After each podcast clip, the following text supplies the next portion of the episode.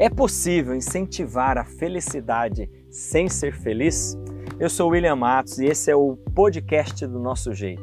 Um jeito diferente de falar sobre empreendedorismo, vida espiritual familiar, motivação e propósito. A resposta para a pergunta que fiz na introdução é: até é possível, mas vai te levar à miséria.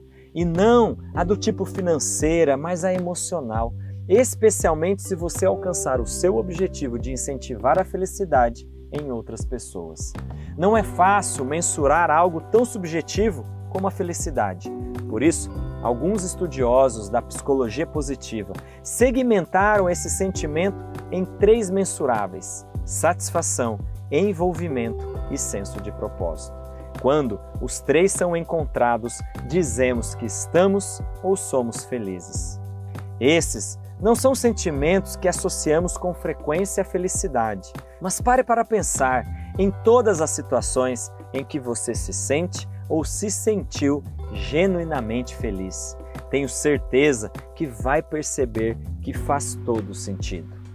Eu me sinto feliz como pró-reitor da EAD, Unicesumar e CEO da Rapcode, porque tenho a satisfação de levar a educação de qualidade para milhares de pessoas, porque estou profundamente envolvido mental e emocionalmente nos processos de ambas as instituições e porque elas evidenciam meu senso de propósito que é, acima de tudo, criar um mundo melhor para as próximas gerações.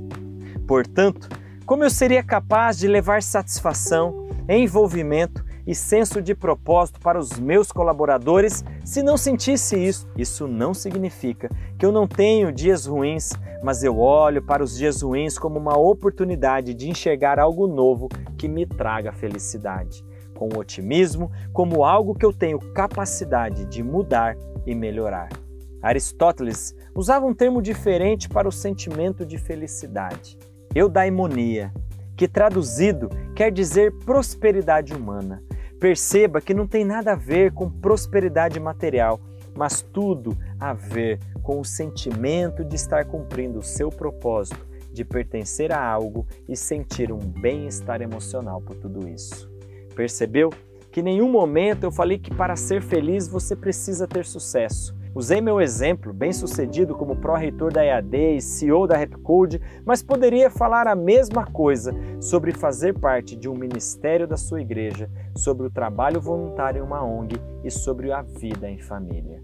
Buscar e viver situações como essa nos faz enxergar e viver cada vez mais situações como essa.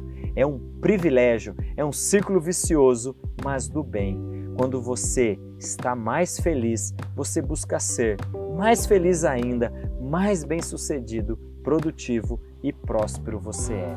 Espero que esse episódio consiga levar para você um pouco de clareza para buscar sua felicidade nos lugares e situações certas. E mais importante, não deixá-la para depois de qualquer outra coisa. Obrigado pela companhia durante esses episódios sobre felicidade. Até a próxima e um grande abraço.